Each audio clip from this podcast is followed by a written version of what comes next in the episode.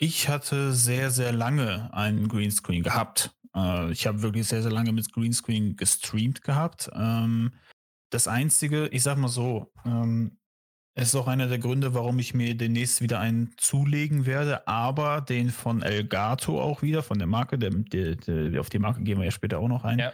Ähm, denn die haben nämlich was ganz Tolles auf den Markt gebracht und zwar einen Greenscreen, den man halt rausfahren kann. Ne? Also wenn ja. du den nicht mehr brauchst, kannst du den zusammenrollen, wegbringen, fertig. Und dann hast du den weg. Ähm, Erstens natürlich ist es praktisch die grüne Decke an der Wand, die ich immer die ganze Zeit hatte. Das sieht halt blöd aus, wenn dann ein Besuch kommt oder so etwas. Und äh, ich habe dann, hab dann einfach gemerkt, der Greenscreen ist für mich jedenfalls nur wichtig, wenn ich irgendwie mal so Aufnahmen mache, die, wo ich mich wirklich auf das Spiel konzentrieren muss, sozusagen. Und ähm, wenn ich dann zum Beispiel so etwas wie letztens mit Final Fantasy, dass ich Final Fantasy spiele, einfach irgendwas Lockeres am Abend, dann habe ich sehr gerne einen Hintergrund, der sozusagen mich nicht, nicht repräsentiert, aber meine, meine, meine Vorlieben, meine Hobbys ein bisschen repräsentiert. Also, ich habe ja was, ein paar Sachen, äh, ja. ich, ich wollte nur sagen, ein paar Sachen im Hintergrund, die mir halt sehr gut gefallen. Ne? So kann man sozusagen sehen, oh, guck mal da, im Hintergrund hat er, hat er Final Fantasy äh, Bücher stehen und bla bla bla. Oh, dann könnte man mich schon drauf ansprechen und man sieht man auch ein bisschen, wie ich so bin. also, also einfach, um es äh, mit anderen Worten zu sagen, oder vielleicht auch das Wort, was du gesucht hast, man bekommt einen Einblick, wer du bist, ein Stück weit. Dadurch. Ja, man bekommt, bekommt oh, ja, genau, man bekommt einen gewissen Einblick, sagen wir so. Ja, genau, kann ja, man so sagen. Also, ja. also im Endeffekt, ähm, würde ich dir jetzt einfach nochmal dazu eine Frage stellen. Und zwar sagst du, ähm, Greenscreen muss nicht sein. Und mhm. äh, besonders vielleicht auch, wenn man was zu zeigen hat, wie das Regal bei dir zum Beispiel im Hintergrund, ähm, kann es sogar sinnvoll sein, dass man den Greenscreen wirklich weglässt an der Stelle. Mhm. Mhm. Was wäre denn jetzt eher deine Tendenz? Greenscreen wichtig? Ja, nein, an der Stelle. Ähm, ähm, es kommt auf die Situation an. Also wenn ich ein, sagen wir mal, so ein Just Chatting machen würde oder so, was ich ja jetzt so in Zukunft geplant hatte, so ein paar Just Chatting-Szenen reinzubringen, ähm, dann würde ich sozusagen den Greenscreen in Anführungsstrichen weghaben, um praktisch mich zu repräsentieren, weil ich das in Just Chatting ja mache. Ich präsentiere ja mich und meine, ja, das, was mich ausmacht sozusagen. Mhm. Deswegen dann den Hintergrund. Aber wenn wir dann in eine, sagen wir mal, in ein Spiel eintauchen, wo ich sage, hey, ich möchte nicht so viel von dem Spiel verdecken, weil das Problem ist ja, dass man immer so viel verdeckt dadurch. Die Kamera muss ja praktisch ins Bild komplett. Ähm, dann würde ich ein Greenscreen vorziehen. Da würde ich sagen, hey, ich blende einfach meinen Hintergrund aus, weil heute geht es um das Spiel oder so. Ne? Ja. Ähm, ich denke, ähm, es macht aber nicht einen guten Stream aus. Also, mhm. dass mhm. du ein Greenscreen hast, äh, heißt jetzt nicht, dass du auf einmal ein guter Streamer bist ja, oder so etwas, ja, ähm, sondern da muss man für sich selbst entscheiden, wie möchte man es haben. Ne? Oder vielleicht sogar im schlimmsten Falle vielleicht die Community fragen. Ne? Also, hey, soll ich mir ein Greenscreen zulegen oder nicht? Ne? Also, wenn man sich mhm. selbst nicht entscheiden kann, weil, ähm, ja, ich, das wäre so, sage ich jetzt mal, meine Meinung mhm, dazu. Mhm, okay. Aber ähm, ich, ja, ja, ja, okay. ja. ähm, ich würde würd jetzt einfach kurz noch meinen Senf dazugeben. Und zwar an der Stelle, also ich habe auch einen Greenscreen und ich habe mir auch tatsächlich den von Elgato bestellt, aber ein gewisses Elektronikhaus, das der Metro-Gruppe angehört, das schimpft sich mit 2M ähm, und hatte die Werbung, ich bin doch nicht blöd, äh, braucht noch eine Weile an der Stelle. Und ich sage halt auch ähm, was ähnliches. Also ich sage erstmal generell, ein Greenscreen ähm, ist eine schöne Sache, aber braucht man jetzt nicht wirklich. Ähm, mhm. Ist halt so ein, ich sag mal, ein Goodie, nice to have, so ein Quality of Life-Ding quasi, weil der Vorteil ist natürlich, dass du auch weniger vom, je nachdem wie dein Overlay ist, ähm, du weniger vom Spiel verdeckst. Ja, weil dann brauchst mhm, du zum Beispiel auch, da brauchst du auch zum Beispiel keinen sogenannten ähm, Webcam-Border oder zumindest nicht so einen großen Border. Ja, ähm, mhm. das ist schon ein Vorteil an der Stelle. Ähm, aber generell kann man auch mit Kameras was machen, ähm, wo man keinen Greenscreen-Effekt hat. Da kann man zum Beispiel dann einfach mal mit der Form ein bisschen rumspielen, indem man so eine Bildmaske zum Beispiel drüber macht. Also ich habe zum Beispiel dieses Diamantförmige bei mir jetzt drüber. Du hattest ursprünglich den Kreis, dadurch hast du mir das zum Beispiel gezeigt mit der Bildmaske. Und mhm. im Endeffekt, ich habe dann einfach mal was mit ja, mehreren Vierecken gebastelt und da kam so was Diamantförmiges raus und das sieht auch nicht schlecht aus an der Stelle. Ja, auf jeden Also Fall. Damit kann man auf jeden Fall rumspielen. Ja, also deswegen, also äh, ein Greenscreen heißt nicht, dass deswegen euer, wenn ihr keinen habt, dass ihr deswegen ein schlechteres Webcam-Bild im Endeffekt habt.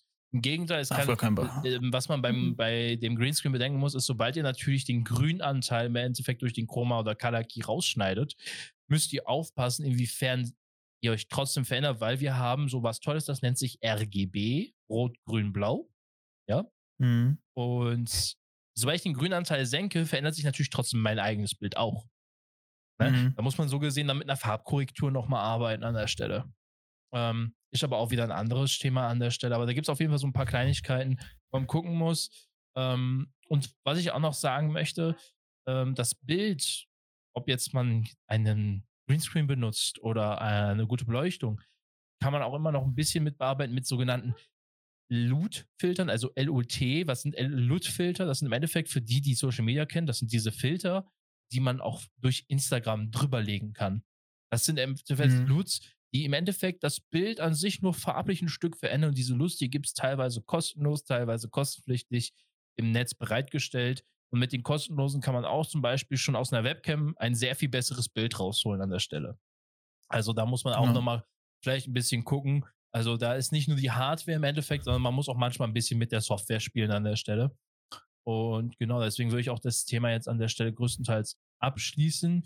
Ähm, mir ist aufgefallen, ich habe gesagt, wir hätten über Audio gesprochen und Mhm. dann ist mir eingefallen, nee, haben wir nicht. äh, ich, Ganz nur erwähnt. äh, genau, ich, ich, ich äh, war im Kopf schon viel weiter an der Stelle. Dementsprechend, ähm, ja, Audio ist wichtig. Äh, was sagst du zum Thema Mikrofone? Da gibt es ja auch jetzt zig verschiedene Sachen. Erstmal die gröbste Unterteilung ist ja, nehme ich ein, nehme ich ein Mikrofon, das ich einfach per 3,5 Millimeter, also quasi wie in mein Handy reinstecken kann. Das ist Beispiel Headset. Ähm, oder nehme ich ein USB, USB-Mikrofon oder nehme ich ein XLR-Mikrofon zum Beispiel. Das sind jetzt drei verschiedene Anschlüsse an der Stelle. Ähm, was sagst du, was macht da am meisten Sinn? Vielleicht für einen Einstieg und was vielleicht auch für später an der Stelle? Also, warum gibt es überhaupt diese verschiedenen Anschlüsse? Mhm. Ähm, nun, wenn du, sage ich jetzt mal, anfängst mit dem Stream, würde ich erstmal schauen, was habe ich da? Ne? Was kann ich, was von den Sachen, die ich gerade besitze, was könnte ich da benutzen? Weil ich sag mal so, als, als Gamer oder äh, als jemand, der aktiv Spiele spielt, hat man meistens schon ein Headset parat, mit dem man schon mal in, in Discord oder Teamspeak oder so quatschen kann. Und ähm, das wäre, denke ich mal, schon mal ein guter Start, wenn du kein Geld investieren möchtest. Wenn du Geld investieren möchtest und du äh, ein gewisses Budget hast, schaust du dich in diesem Budget um. Und ähm, ich denke, dass ein guter Start in so richtige Mikrofone, sage ich jetzt mal, in Kondensatormikrofone, so wie es jetzt, äh, ich weiß nicht, ich denke mal so 80 Prozent der Streamer haben, ähm, denke ich mal, ist ein USB-Mikrofon schon mal ein guter Einstieg. Da gibt es auch super Dinger für gar nicht mehr so viel Geld. Also wirklich, ich denke, äh, du hattest auch ähm, das Auna gehabt, Auna Ja. Mike 900B. glaube ich. Ja, genau, ja. Ähm, ist, ich glaube, es kostet auch nur 85 Euro oder so, glaube ich. Aber, ne? Aber dann, sowas. dann schon wirklich, also, da kriegst du nicht nur das Mikrofon, sondern du kriegst auch noch eine Spinne dazu, eine Verpackung, einen Ah. Popschutz. Das Einzige, was du nicht dazu bekommst, nicht immer, ist ein Mikrofonarm. Genau, also der Arm fehlt dann. Ich glaube, die Spinne selber kann man dann vielleicht im schlimmsten Fall irgendwie ein Tischstativ ganz, ganz günstig irgendwo schießen, dass du es wenigstens schon mal vernünftig aufstellen kannst.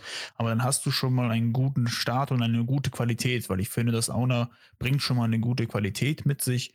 Und wenn du dann irgendwann sagst, hey, ich möchte mehr Geld investieren, also dann wird es wirklich schon, kann es sehr teuer werden, muss es aber nicht. Ähm, denn ähm, wenn du dann wirklich in die XLR-Geschichte einsteigst mit eigenem, ja, mit eigenem Interface, eigenes Mischpult, äh, gegebenenfalls richtige Vorverstärker, richtig schönes XLR-Mikrofon, sag ich mal, ähm, dann äh, wird es natürlich eine ganz andere Preiskategorie. Das ist genauso wie mit den äh, Kameras. Also Ja. Du kannst natürlich eine schöne Spiegelreflexkamera nehmen, hast ein Top-Bild und so ist natürlich alles super, aber der Preis ist, diese macht sozusagen hier, äh, spielt die Musik, sagt man ja, immer. ja. Und ähm, deswegen muss man gucken, was für ein Budget habe ich. Wenn man sich wirklich dafür entscheidet, ich will das jetzt durchziehen mit dem Stream, dann guckst du am besten, wie viel Budget habe ich, ähm, wo, was kriege ich für das Geld. Äh, dann in Mhm. Ruhe inf informieren. Und ich denke, diese drei Kategorien machen das wirklich aus. Also wirklich erstmal das Headset äh, an sich. Ähm, dann kommt die Kategorie so wirklich USB, also USB-Mikrofone, wo ich, wobei ich persönlich äh, jetzt aus Erfahrung das äh, von Rode empfehlen kann. Das USB-Mikrofon ist ein bisschen teurer, aber für USB-Mikrofon absolut top-notch. Und äh, dann aufwärts, dann kommt wirklich auch, auch wieder Rode, dann kommt äh, Shure, dann kommt Sennheiser und äh, also wirklich äh, ganz viele Marken Ja. kommen dann. Aber äh, wie bereits schon erwähnt, wenn man sich dafür entscheidet, dann äh, gucken, wie viel Budget habe ich ah, äh, und ruhig auf YouTube gucken, ähm, Soundtests anhören. Ist, ist man selbst mit dem Klangbild zufrieden, ähm, bevor man es sich kauft? Und ja, also ich denke, ähm, im Grunde genommen sind das diese drei Kategorien, auf die man immer gucken kann und äh, Ja. sich dann in Ruhe informieren. Und ja, eine Frage des Geldes im Grunde genommen. Ja, wobei ich noch sagen möchte, bei den Hörtests muss man wiederum auch einen gut genügigen Kopfhörer haben, mit dem man diese Unterschiede überhaupt hören kann übers Internet, weil YouTube, Google und wie auch immer ähm, komprimieren das Ganze ja auch nochmal an der Stelle. Deswegen lassen sich viele Klangunterschiede gar nicht so wahrnehmen an der Stelle. Ja, das stimmt. Ja, also da besser dann tatsächlich in vielleicht sogar den professionellen Laden wie Music Store Thomann gehen. Nein, wir haben keine Kooperation mit den Leuten. Das ist einfach ein professionelle Stores, die sich darauf spezialisiert haben. Also da kriegt man die Beratung dann, die man benötigt, zum Beispiel beim Thema Kopfhörer. Also ganz grob. Bei Kopfhörern verhält es sich relativ ähnlich wie bei den Mikrofonen ähm, von der Qualität her, also von 3,5 Millimeter bis XLR beziehungsweise bis Studioqualität ähm, geht da alles hoch an der Stelle. Und, Mhm. du hast es eben jetzt bei XLR so Vorverstärker und Mischpult erwähnt an der Stelle. Hm. Ähm, und 3,5 Millimeter hast du im Endeffekt, das hast du so ein bisschen so, ich sage jetzt mal, beiseite geklatscht, so, geh weg. Ja, so, ich, ähm, da möchte ich einfach nur kurz einhaken an der Stelle, die 3,5 Millimeter, ähm, das sind im Endeffekt diese, ist dieser Anschluss, den man auch zum Beispiel am äh, Smartphone hat, wo man die Kopfhörer ganz normal anschließt, das ist 3,5 Millimeter, da geht man von dem Durchmesser aus, den man da hat. Ähm, der ist auf jeden Fall generell so für Audio schon mal gedacht an der Stelle. Ähm, kann gut sein, kann auch, je nachdem, was man hat, besser sein als USB. Meiner Erfahrung nach an der Stelle. Also bestes Beispiel, ich habe jetzt einen 3,5 Millimeter Kopfhörer, äh, der wiederum tatsächlich aber in mein Audio-Interface geht an der Stelle. Äh, dennoch war dieses, ist dieser Kopfhörer besser als zum Beispiel mein ähm, ehemaliges Razer-Headset, was per USB angeschlossen war. Da muss man also immer ein bisschen gucken an der Stelle, mh, was man sich da wirklich holt, was ist da verbaut und vielleicht sollten wir beide auch noch mal kurz auf den Unterschied ge- eingehen, was du mit dem XR und dem Mischpult-Vorverstärker meinst und beim USB. Und weil beim USB, also kurz gesagt, erstmal kommt die Audiotechnik ja gar nicht ohne Vorverstärker aus. Der ist ja, Mhm. der ist ja immer omnipräsent. Auch bei Mhm. 3,5 Millimeter. Und das ganz kurz, Ja, auf jeden Fall. um das nur ganz kurz für alle zu erklären, dann würde ich sagen, wenn du magst, kannst du entweder über USB oder XLR sprechen an der Stelle und ich mache dann das andere. Mhm, okay. Um, und zwar der Vorverstärker ist im Endeffekt immer das Gerät, über das der Strom läuft. Das ist erstmal, also der Strom für das Gerät, das den Audio wiedergibt oder aufnimmt an der Stelle. Das kann im Endeffekt euer Smartphone sein an der Stelle. Das kann euer PC sein. Das kann aber auch ein Audiointerface sein. Das kann auch rein theoretisch, wie auch immer man da Audio rausbekommen soll, eine Powerbank sein. Kann das Ding das Ding mit Strom versorgen? ist es in der Regel erstmal auch grob gesagt in der Lage, einen Vorverstärker zu imitieren, wobei bei einer Powerbank noch ein, zwei kleine Stellschrauben da rein müssen. Aber das ist eine andere Geschichte an der Stelle. Ähm, vor allen Dingen vielleicht auch nochmal aus dem Kopfhörersegment kurz angemerkt an der Stelle. Äh, man muss ein bisschen, wenn man jetzt zum Beispiel höherwertige Kopfhörer kaufen will, ein bisschen darauf achten, was für Umzahlen da sind. Weil je höher die Umzahl, desto stärker muss das Gerät, also muss der Vorverstärker arbeiten. Das heißt, der Vorverstärker muss mehr Leistung bringen. Das bedeutet, wenn ihr irgendwas habt, was über 32 Ohm geht, könnt ihr davon ausgehen, dass das vielleicht ziemlich leise bei einem Handy sein wird. Dementsprechend, Mhm. also das will ich einfach kurz erwähnen. Umzahlen sind nicht alles ab einem gewissen Grad, weil man dann einfach im Hobbybereich zum Beispiel auf ein Todesende kommt, ist aber auch ein Thema nochmal für ein anderes Mal vielleicht, ähm, da nochmal vertieft einzugehen. Ähm, Im Endeffekt, ähm, genau, USB und XLR an der Stelle sind vielleicht auch nochmal etwas spezieller. Ähm, welches der beiden würdest du denn gerne da vorstellen? welches präferierst du denn uns vorzutragen im Endeffekt?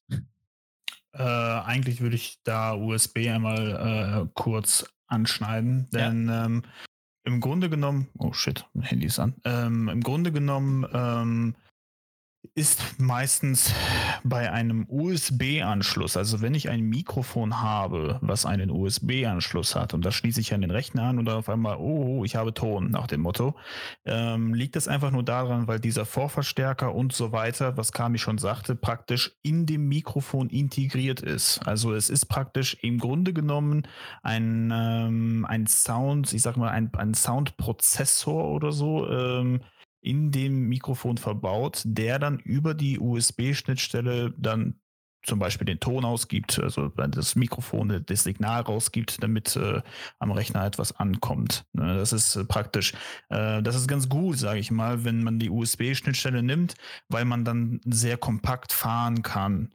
Ähm, ich sag mal so, äh, das einzige Manko ist, USB limitiert ziemlich schnell. Das, da habe ich äh, auch schon Erfahrung gemacht, dass, äh, dass ich dann auf die berüchtigte 3,5 Millimeter Klinke umgestiegen bin, weil der USB-Bus oder der USB-Anschluss ähm, ist einfach limitiert gewesen. Also mhm. das Ding hat einfach rausgedrückt, was es konnte, aber es ist einfach nicht so ein schöner Klang rausgekommen wie durch eine 3,5 Millimeter Klinke.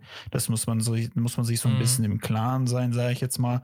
Ähm, aber wie gesagt, die USB-Geschichte gibt die Möglichkeit, sehr kompakt zu fahren. Ne? Also mhm. gutes Beispiel sind, wie ich schon erzählt habe, die die USB-Mikrofone und die Interfaces, die halt über USB angeschlossen werden, wenn man genau hinguckt, die sind auch nicht sehr groß. Also wie gesagt, es, es ist, halt, ist, halt die möglich, ist halt die Möglichkeit, äh, praktisch so zu arbeiten, ähm, wenn man jetzt natürlich äh, betrachtet, dass es jetzt nur ein normales Interface ist, um dein Gain zu regeln, zum Beispiel. Ja, ja. Also diese, diese Standarddinge halt. Ja. Und äh, sage ich jetzt mal. Und, ja, da reden wir ähm, gleich nochmal kurz drüber.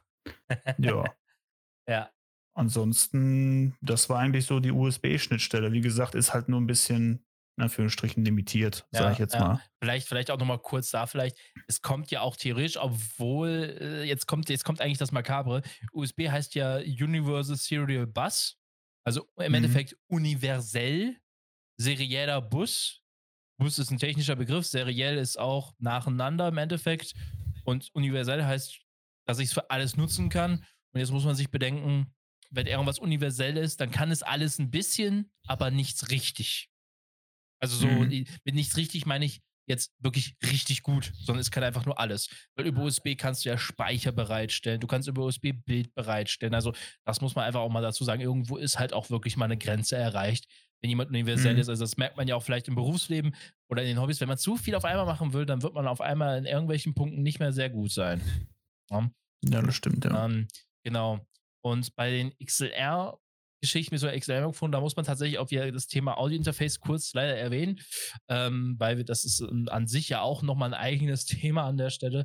Ähm, also mein XLR-Mikrofon, das ist genauso wie die 3,5 Millimeter Klinke, ähm, ein dedizierter ähm, ich sag jetzt mal Anschluss, beziehungsweise eine Anschlussmöglichkeit ähm, für Audio. Also 3,5 Millimeter und XLR, beide reines Audio, USB, kurz gesagt und sehr simpel untergebrochen, Bitch für alles. Ja, äh, ja. ja. ist ja so. ja, ja, stimmt schon. Ja. Ähm, und bei dem XLR hat man aber den Vorteil, äh, dass tatsächlich ähm, gerade im Mikrofonbereich ähm, viel breiteres Spektrum an äh, Frequenzen abgegriffen werden kann, wodurch natürlich äh, auch eine bessere Übertragung stattfindet, sowohl von Stimme als auch Geräuschen, ähm, die viel schöner verarbeitet werden können.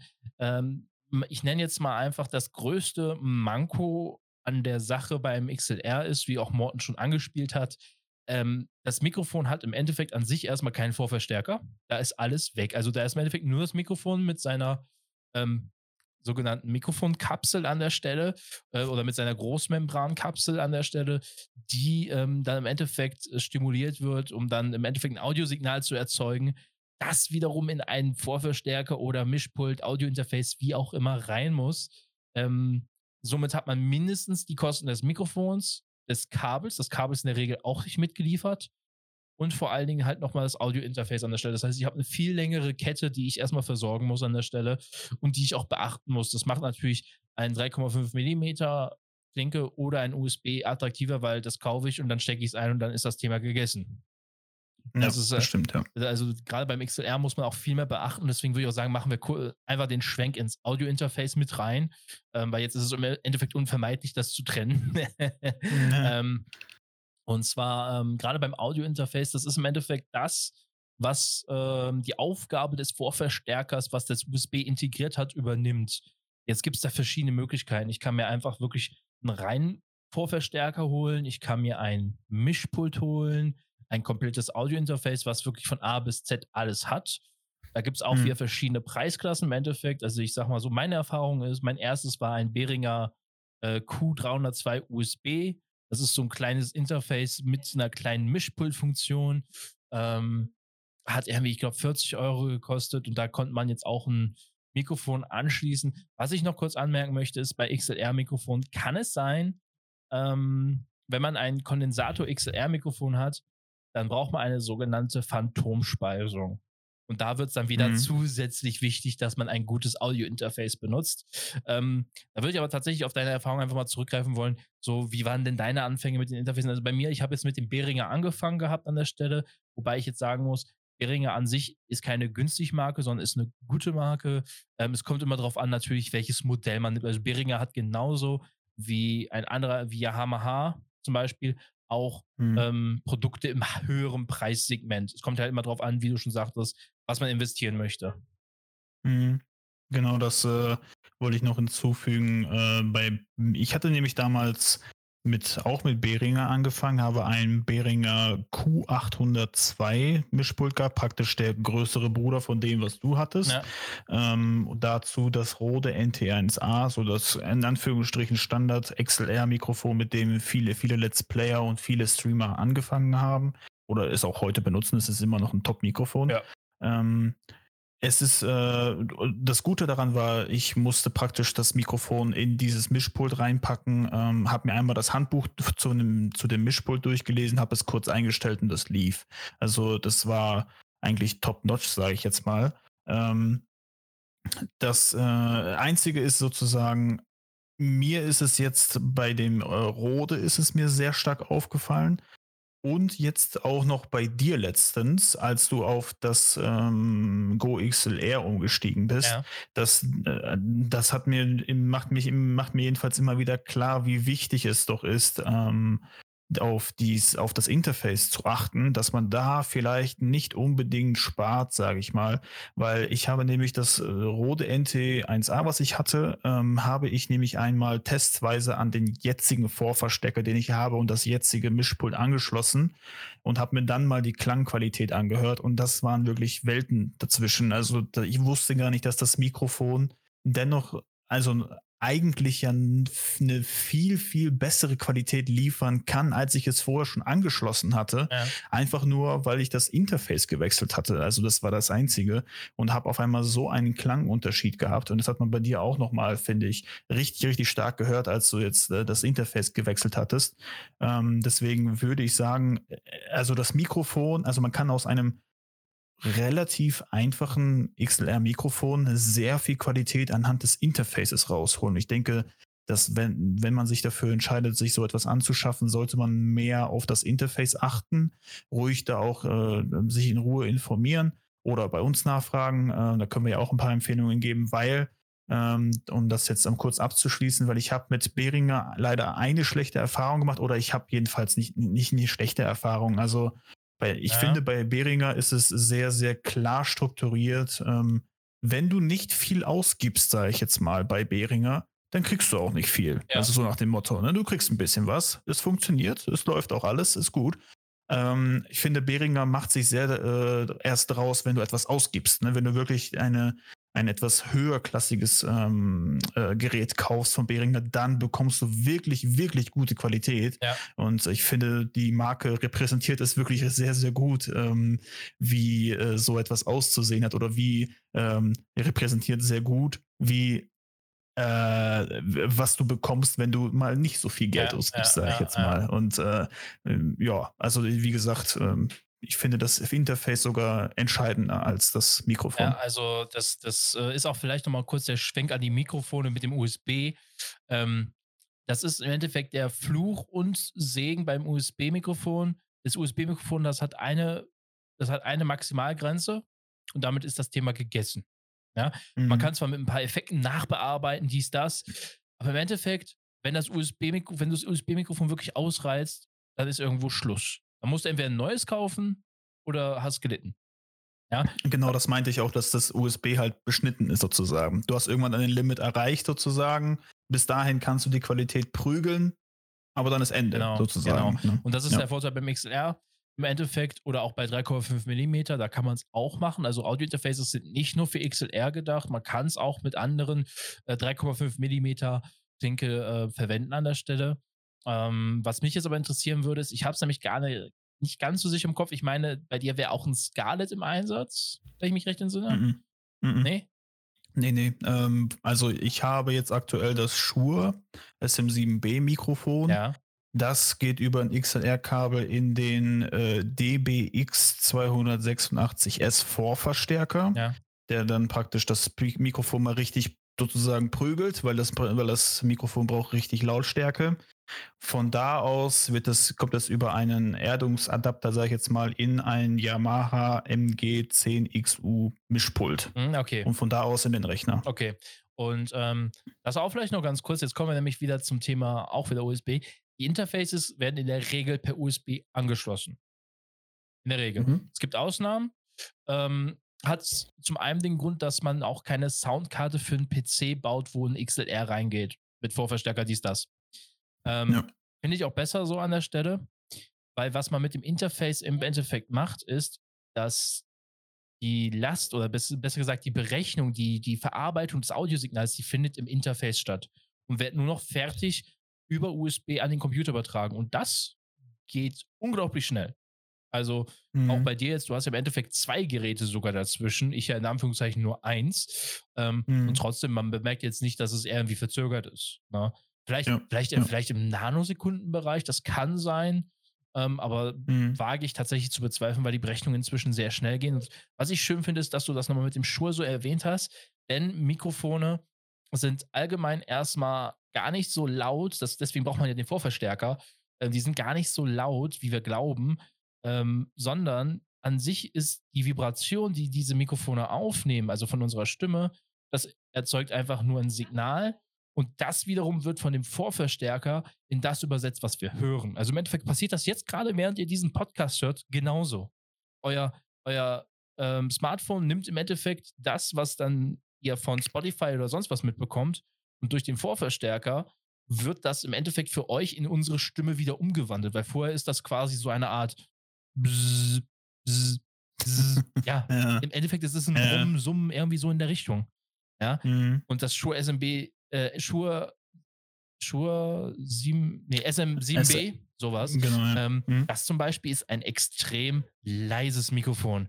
Ähm, kommt vielleicht auch ein Mhm. bisschen daher, weil es äh, ein Gesangsmikrofon unter anderem ist an der Stelle. Ähm, zumindest habe ich mir, Okay. genau, habe ich mir sagen lassen, es sei eher für den Gesangbereich äh, ausgelegt. Ich zum Beispiel benutze das Rode PodMic. Das ist unter anderem für Podcasts und generell für Aufnahmen mit Sprache ähm, besser geeignet. Warum das jetzt unterschiedlich ist, naja, bei Gesang trifft man in der Regel andere Töne als beim Sprechen, aber trotzdem kann man das Shure SMB, äh, SM7B, so, ähm, auch gut benutzen. Hört man ja bei Meister Morten. Also ich stehe ihn laut und gut und äh, auch die Qu- Audioqualität finde ich super. Ähm, aber man muss auch sagen, das Shure SM7B ist jetzt auch in einer höheren Preisklasse als das Rode PodMic zum Beispiel. Das Rode PodMic Genau, bewegt ja. sich zu zwischen 100 und 130 Euro, je nachdem, wo man guckt. Das äh, Shure, das bewegt sich, glaube ich, schon über 200, sogar vielleicht teilweise 300 Euro. Äh, 450 aktuell. Oh, Corona. Mhm. Äh, nee, tatsächlich ist das Normalpreis. Das ist tatsächlich Also so ich- teuer. ich- 400, 400 Euro kostet Also das ich, normalerweise. ich habe es bei Music Store, glaube ich, heute für 357 gesehen. Ui, im Angebot. Wahnsinn. Oh, keine Ahnung. Vielleicht ich hab, ist ja, ist ja auch wurscht jetzt im Endeffekt, ne? Ähm, Ja, ja, also man, man muss sich wirklich orientieren, aber, und das ist, was Morten sagt, Ähm, weil ich behaupte jetzt einfach, mein Podmic klingt trotzdem auch vergleichsweise oder vielleicht sogar für euch über Anchor und Spotify genauso gut wie das Shure, was jetzt der Morton hat, was zum einen natürlich an der Kompression von dem Anbieter liegt, aber auch zum anderen an dem Audio-Interface. Ja, weil das Audio-Interface ja, einfach viele Möglichkeiten mitliefert. Also, ähm, wie schon Morton es sagt, im Endeffekt, wenn man wenig ausgibt, kriegt man weniger. Im Endeffekt, äh, wenn man an der falschen Stelle spart, zahlt man zweimal. War ja immer so mhm. schön. Ähm, für den Einstieg sind diese ganz günstigen Geschichten ähm, oder auch das Red Scarlet, was schon eher in der, ich sag mal, in der mittleren Range ist, also Midrange, weil das geht schon so in die 80 bis 100 Euro ähm, Sparte an der Stelle. Das kann man durchaus für den Einstieg nehmen, wenn man in die XLR-Sache reingehen möchte und nicht zu viel machen will oder nicht zu viel ausgeben will. Also ich weiß jetzt nicht, ähm, wie viel hast du bei deiner, ich sag jetzt mal, Audiokette bezahlt? Ähm, muss mal kurz überlegen. Warte, das habe ich, das, das, das hat das gekostet. Ungefähr habe ich ausgegeben 650. Aber das sind jetzt nur der Vorverstärker und quasi das ähm, Nö, Mischpult, alles. ich rede, alles. Ich rede, jetzt, also rede jetzt nur von dem Audio-Interface im Endeffekt. Also dem, ah, dem, so. dem Vorverstärker und deinem Mischpult. Achso, Vorverstärker und Mischpult sind ja ungefähr so 300. Ja, genau. Ungefähr. So, und ähm, ich habe jetzt zum Beispiel tatsächlich sogar Aufpreis bezahlt, weil es dafür Lieferschwierigkeiten gibt. Also das Go XLR ist zum heutigen Zeitpunkt ähm, schwierig lieferbar. Dementsprechend habe ich mhm. nochmal 50 Euro draufgehauen. Also eigentlich kostet es 349. Ich habe jetzt tatsächlich aber 400 äh, bezahlt dafür. Aber dementsprechend hat es halt eine Qualität. Ähm, und im Endeffekt, ähm, ich sag mal so, wenn das Mikrofon halbwegs was drauf hat, das bedeutet, wenn es wirklich zum Beispiel auch ein Auna ist. Also ich habe hier noch das alte Auna liegen, weil ich habe einmal das Auna USB hier liegen und einmal das Auna XLR. Das gibt es nämlich auch. Um, da muss man mhm. nämlich deswegen, deswegen wichtig für die, die sich das Auna holen wollen als USB, es muss das 900B sein. Das 900 ist ein XLR-Mikrofon. Ganz wichtig. Ja. ähm, und ich habe das mal testweise angeschlossen mit den gleichen Settings wie das Podmic und natürlich hört man den Unterschied, aber das Auna per mit dem Audio-Interface klingt tausendmal besser als mit meinem alten Audio-Interface. Deswegen, das Interface ist erstmal sage ich mal, mh, hm, ich will jetzt nicht mich mit Zahlen hier rumwerfen, äh, aber es macht durchaus einen größeren Löwenanteil aus als das Mikrofon, solange das Mikrofon grundsolide ist. Ja? Mhm. Wenn man mhm. jetzt so ein China hm, XLR-Mikrofon kauft, sage ich jetzt mal, kann man auch für einen Einstieg machen, wenn man will. Die haben sogar manchmal den Vorteil, dass man die mit einem Adapter an 3,5 mm anschließen kann, was aber nicht schön ist, weil da gehen einem manchmal andere Vorteile dann flöten. Ähm, die werden natürlich diese Qualität dann trotzdem nicht erreichen an der Stelle. Das muss man einfach sagen. Da bringt dann das beste Audio-Interface nicht, weil ab einer gewissen Grenze kann auch ein Audio-Interface nichts mehr rausziehen. Ja, vor allem kommt noch hinzu, dass du ähm, bei USB-Mikrofon jedenfalls genau an das gebunden bist, was sozusagen das Mikrofon liefert ja. oder was aus dem USB-Slot rauskommt. Ich kann zum Beispiel jetzt mein Mikrofon, sagen wir mal, äh, bei dir an dein Interface anschließen. Das würde schon wieder ganz anders klingen. Ja. Und man könnte ja ganz andere Sachen damit anstellen. Also ich finde, ich finde es immer ganz gut, wenn man so ein Set hat und du weißt, oh, ähm, der Vorverstärker arbeitet nicht mehr so, wie ich möchte, dann kann ich nur ihn wechseln wechseln. Also ich bin nicht darauf ja. angewiesen, dass ich alles wechseln muss.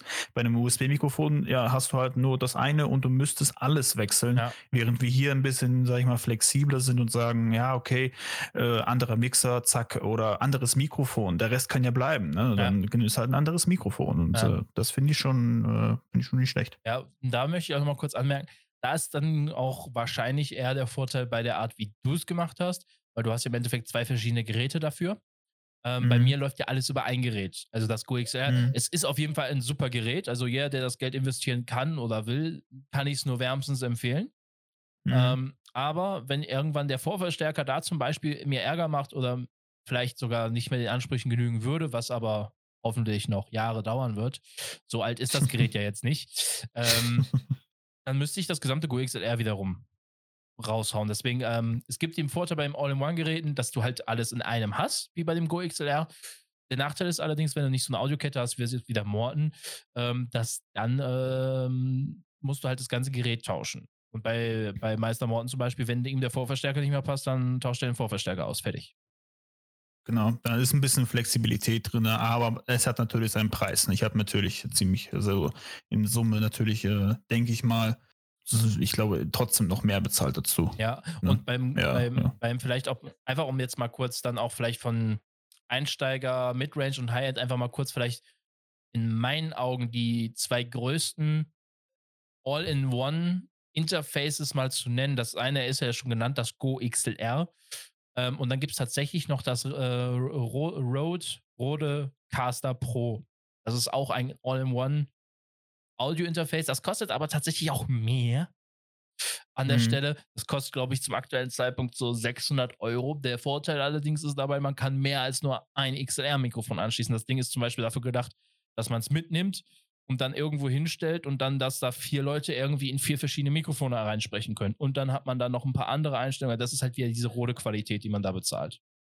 Mhm. Ja? Ja. Und was aber ich muss sagen, mit dem Roadcaster habe ich mich so weit noch nicht auseinandersetzen können, weil das Geld habe ich nicht, um das mal eben mir zu holen. Und mhm. ich habe ein schönes Interface hier. Ich kann nur sagen, aus den Erfahrungen von anderen, das Roadcaster kann, wenn man sich reinkniet, ähm, die meisten Funktionalitäten von einem Go XLR oder Elgato Stream Deck, was wir auch später noch behandeln, äh, abdecken. Das ist zum Beispiel das sehr angenehme an dem äh, Roadcaster Pro. Das hat wirklich sehr viele Funktionalitäten, ähm, ist aber auch halt tatsächlich sehr stark an Studio-Qualität schon angelehnt, die man tatsächlich aber mobil mitnehmen kann.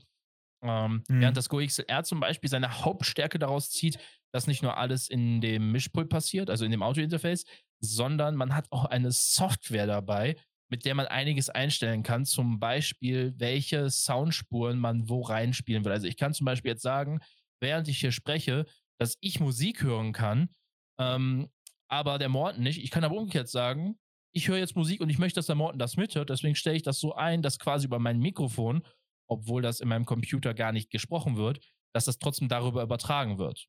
Deswegen, also mhm. das ist zum Beispiel der Vorteil beim GoXLR. Man kann vieles mit sogenanntem Software-Routing nochmal umstellen an der Stelle. Und beim GoXLR bekommt man dafür eine sehr, sehr intuitive Oberfläche geliefert. Es gibt ja auch kostenlose Möglichkeiten, das nachzustellen. Die sind aber halt nicht so, ich nenne es jetzt mal für mich, die sind nicht so schön. Mhm. Ja.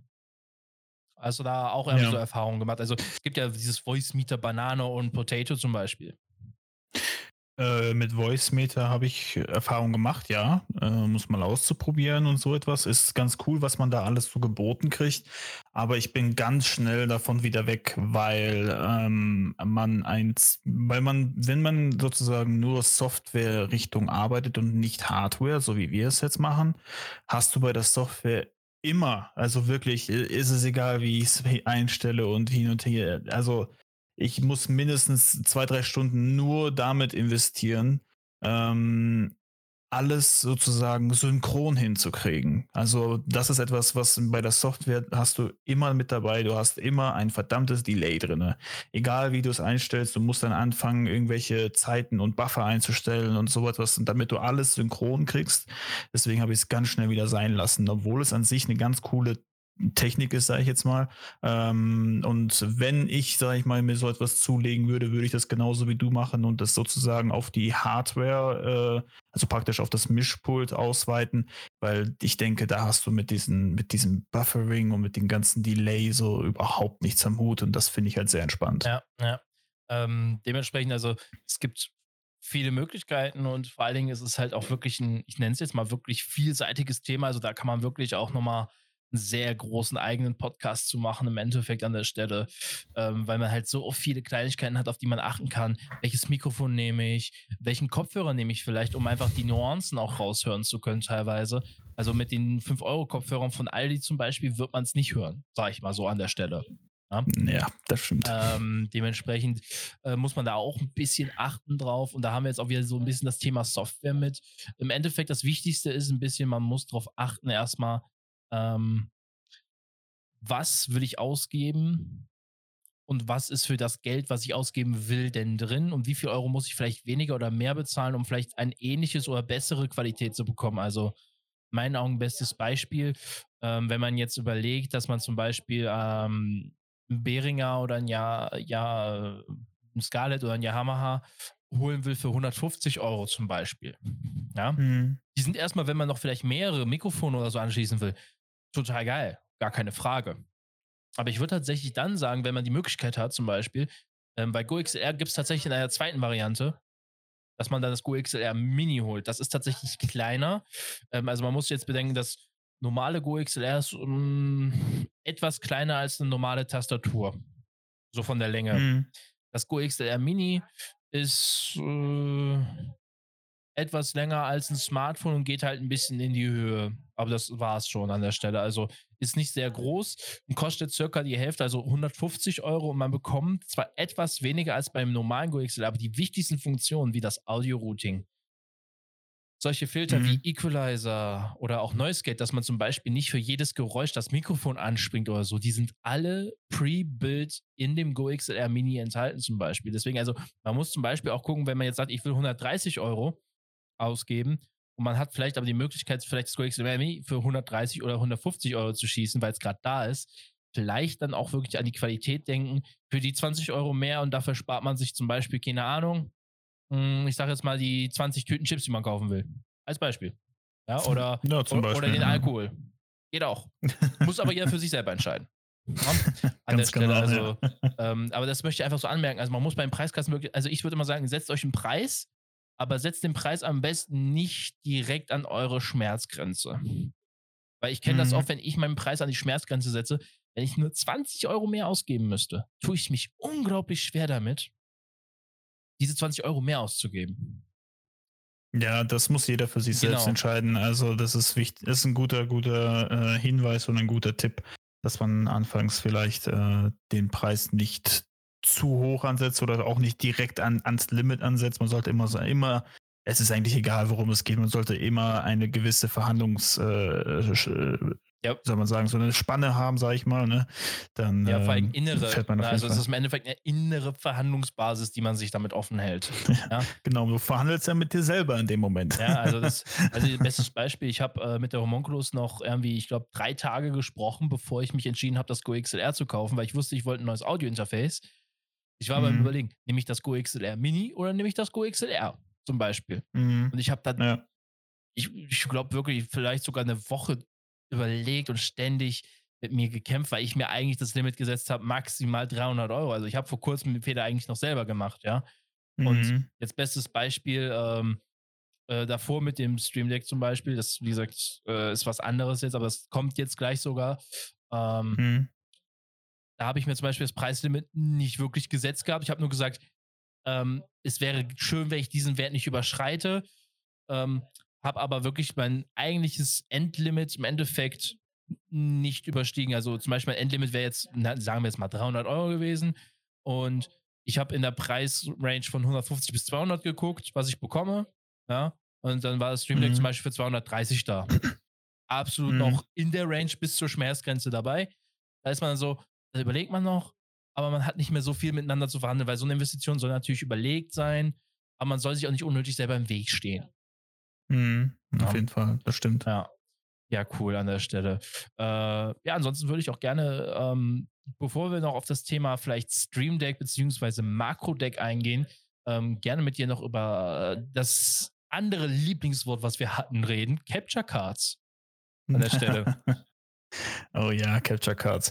Im Grunde genommen ist es ja sehr einfach, denke ich mal, mit Capture Cards, denen die Funktionsweise zu erklären, weil im Grunde genommen macht eine Capture Card ja nichts anderes als ein Bild, was du praktisch von deiner PlayStation, also über HDMI zum Beispiel, äh, jagst du es in die Capture Card. Die Capture Card äh, hat auf der anderen Seite lustigerweise auch einen HDMI-Anschluss, ähm, steckst da ein zweites HDMI-Kabel rein und das geht zu deinem Bildschirm.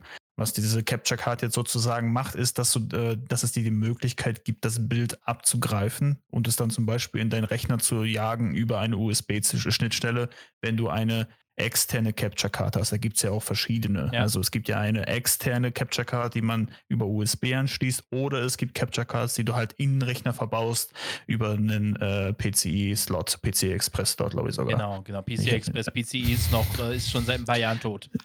Ja, vor, warte, warte. Wo habe ich denn meinen habe ich meine Soundcard angeschlossen? Weiß ich gar nicht. Äh, es muss der PCI Express Bus sein, weil eigentlich ist alles PCI Express inzwischen, weil man redet von PCI Express Lanes. Ja, nur haben wir gerade geschaut, weil es war diese waren zwar dieser kleine Slot, aber ich glaube, ich habe den wirklich in die Express reingemacht. Ich weiß ähm, gar nicht mehr. Du hast weil, schon zu lange also her. Die kleinen sind in der Regel PCI Express 1 bis 4-fach. Ja, gut, dann, dann ist es das. Ja. Auf jeden Fall äh, schließt man das darüber an, hast es dann praktisch in dem Rechner integriert.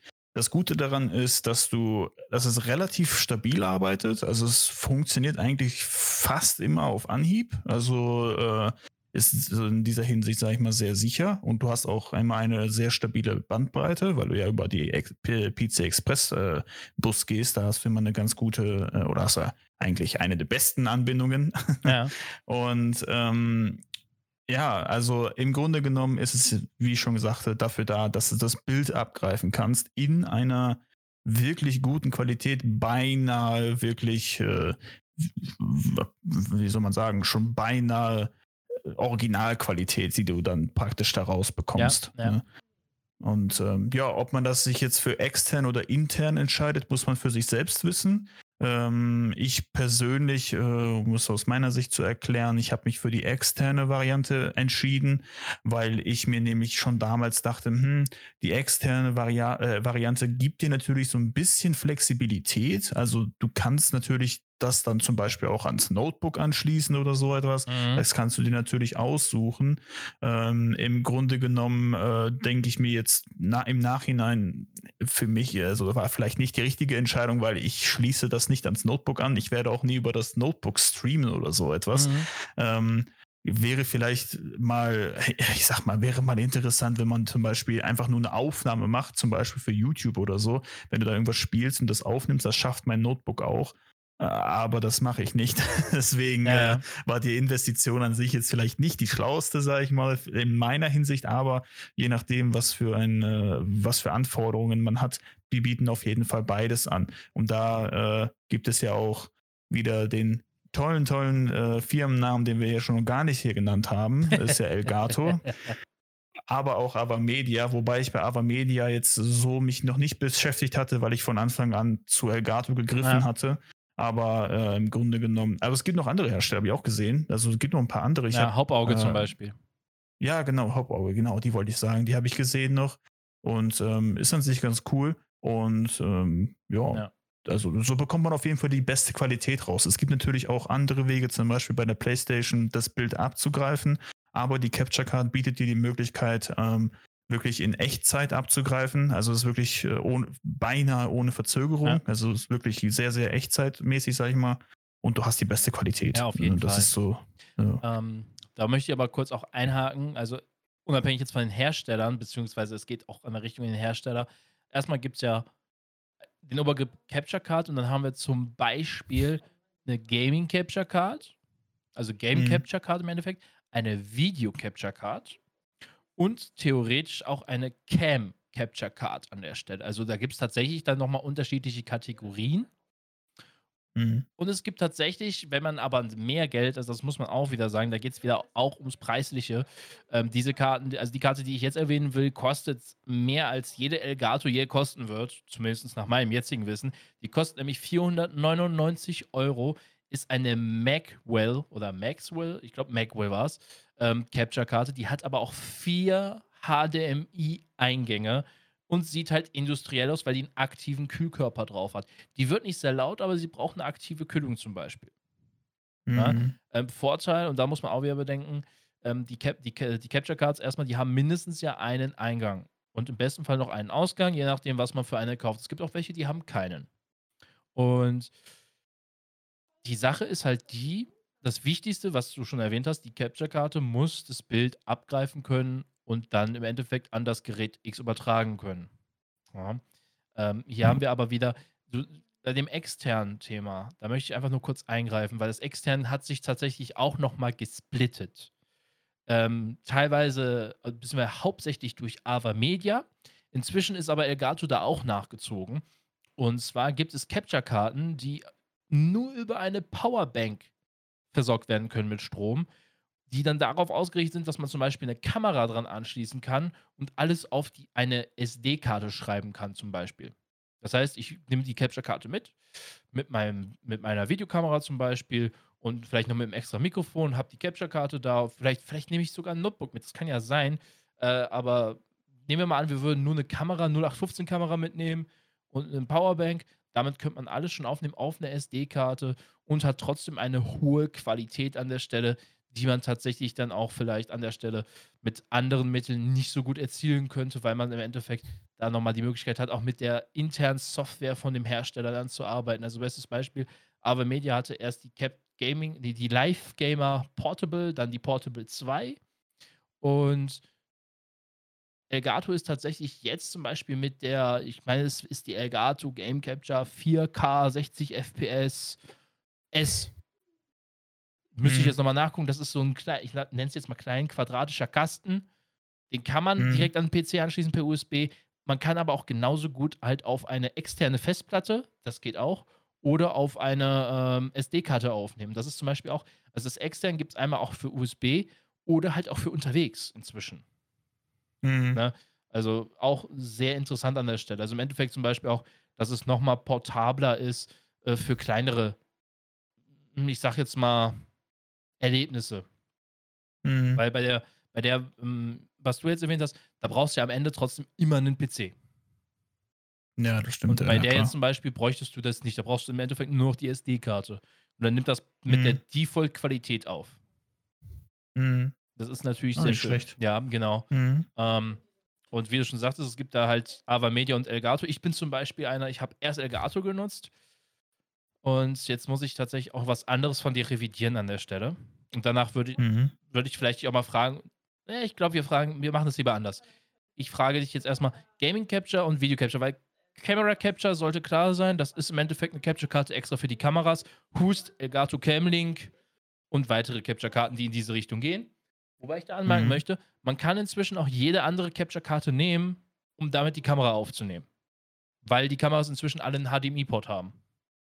Wer hätte es gedacht? Genau. Ähm, aber Video Capture und Game Capture. Ist dir der Unterschied geläufig an der Stelle? Mm, Ich würde sagen, mm, nein. Weil, Mhm. also ich würde, äh, der Unterschied ist, würde ich jetzt aus meiner eigenen Meinung heraus sagen, ich habe mich nicht genau damit beschäftigt, aber ich kann mir das sehr gut vorstellen, warum diese Camlink überhaupt existiert, sag ich mal, ähm, ist meiner Meinung nach, weil erstens du brauchst keine 60 FPS unbedingt, sage ich jetzt mal. Ich glaube, die Camlink, also wie gesagt, das ist nur meine Meinung, ich äh, habe mich nicht genau damit beschäftigt. Vielleicht kriegt die Camlink die 60 FPS nicht hin erstmal, weil vielleicht nur 25 oder 30 auf, Mhm. weiß ich nicht. Und äh, andererseits der Formfaktor ist halt kleiner. Ne? Also du Ja. musst nicht unbedingt eine, eine, eine, sag ich mal, eine, in Anführungsstrichen eine fette Capture Card kaufen, nur um deine Kamera aufzunehmen. Ähm, da haben sie dann, denke ich mal, einen, einen kostengünstigeren, ähm, also so eine geschrumpfte Form genommen, um nur die Kamera aufzunehmen. Dann äh, ist es auf jeden Fall ein bisschen einfacher. Ich denke, das ist, das, das ist der einzige Grund, warum diese Camlink in, äh, existiert. Ja. Sie ist in, im, im, im, in Summe günstiger und dadurch ist der Formfaktor und ist halt nur auf das eine beschränkt. Und Ja. deswegen ist sie auch vom Formfaktor kleiner. Ja, also Deswegen, der Formfaktor ist ja im Endeffekt wie so ein kleiner, ein etwas größerer USB-Dongle, also so wie ein etwas größerer USB-Stick bei der ja, genau, genau. Ähm, ja. aber die Camlink sehe ich halt als ähm, tatsächlich als Camera Capture Card an der Stelle. Es gibt aber dedizierte Video Capture Cards. Die sind nochmal was anderes Mhm. an der Stelle. Und die haben tatsächlich eher was damit zu tun, dass du live ähm, etwas aufnehmen willst in TV-Qualität. Das und im, Mm, okay. ähm, da das menschliche Auge, jetzt wird es wieder biologisch, ähm, alles ab 24 Frames pro Sekunde als flüssig sieht, hat ein normales, ich sag mal, TV-Bild jetzt nicht den Anspruch, 60 FPS zu haben. Und eine Video-Capture-Karte dementsprechend im Regelfall auch nicht. Die kann Mhm. meistens 30 FPS, was auch vollkommen ausreichend ist, aber so findest du selten eine Video-Capture-Karte, die wirklich auf die 60 FPS ausgeht, weil 60 FPS tatsächlich mehr im Gaming-Feld zu sehen ist an der Stelle. Ähm, genau. Das ist im Endeffekt der Hauptunterschied. Also die Video Capture Cards haben eine gute Qualität, was es die Auflösung angeht.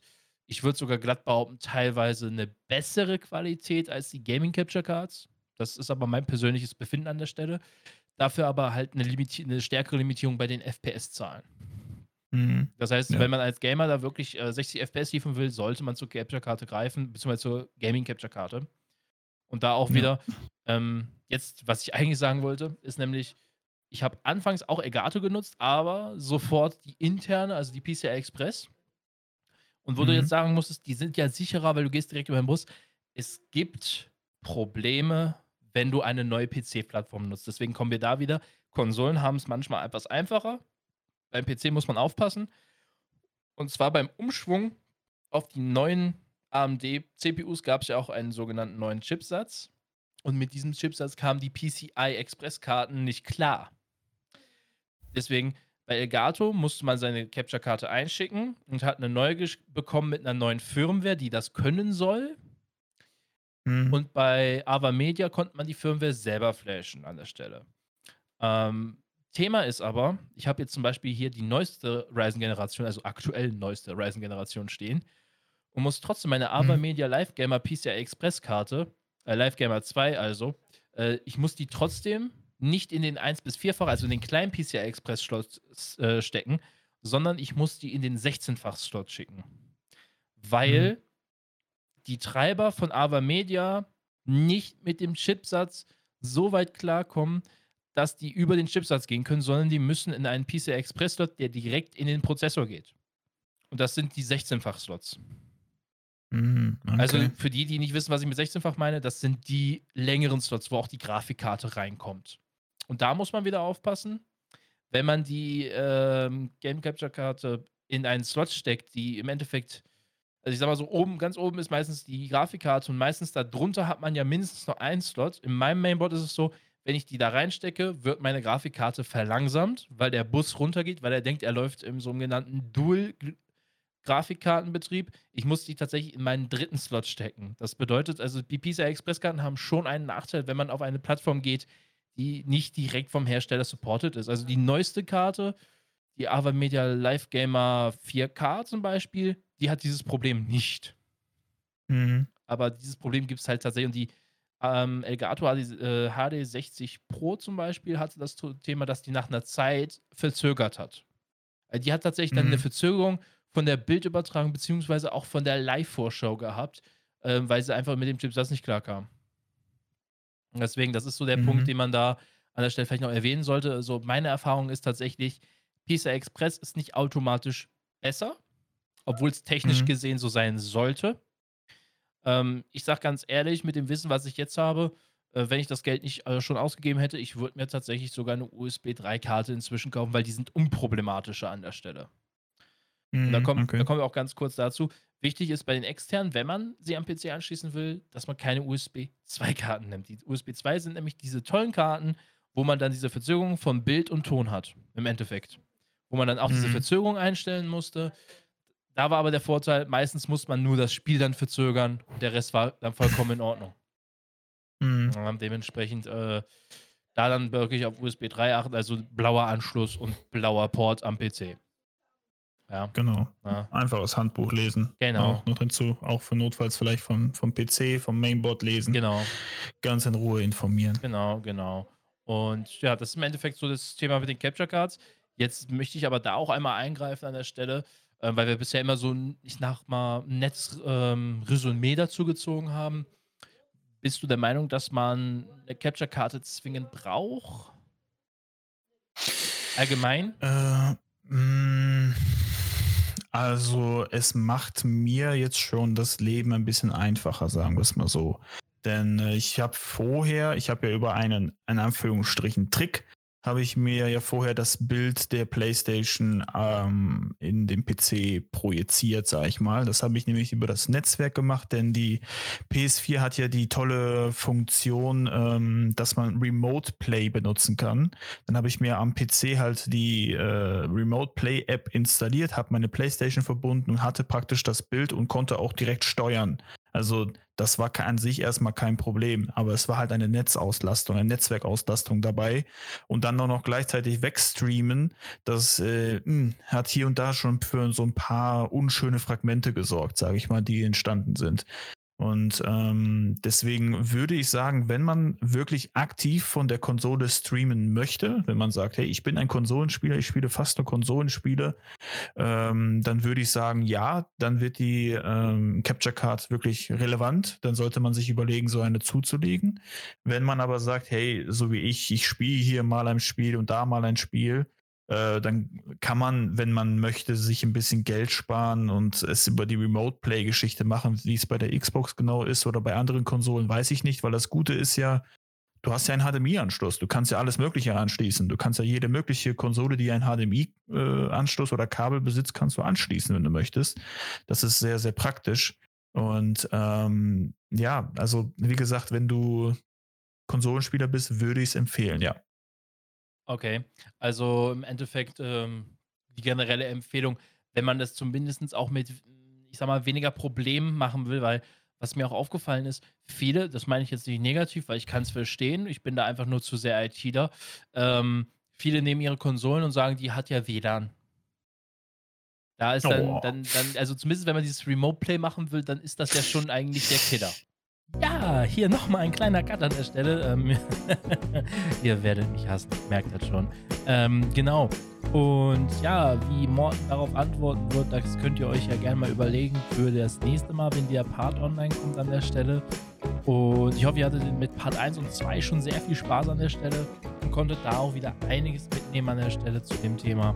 Wie immer da wieder Fragen an podcast.community.de oder auch sehr gerne per Anchor VM, per Voice-Nachricht. Wir gehen da immer sehr gerne drauf ein. Und ich bedanke mich bei allen, die zuhören und uns unterstützen an der Stelle. Dementsprechend euer Podcast für Gaming, Livestreaming und IT-Technik wird weitermachen und wir hören uns dann beim nächsten Mal. Tschüss!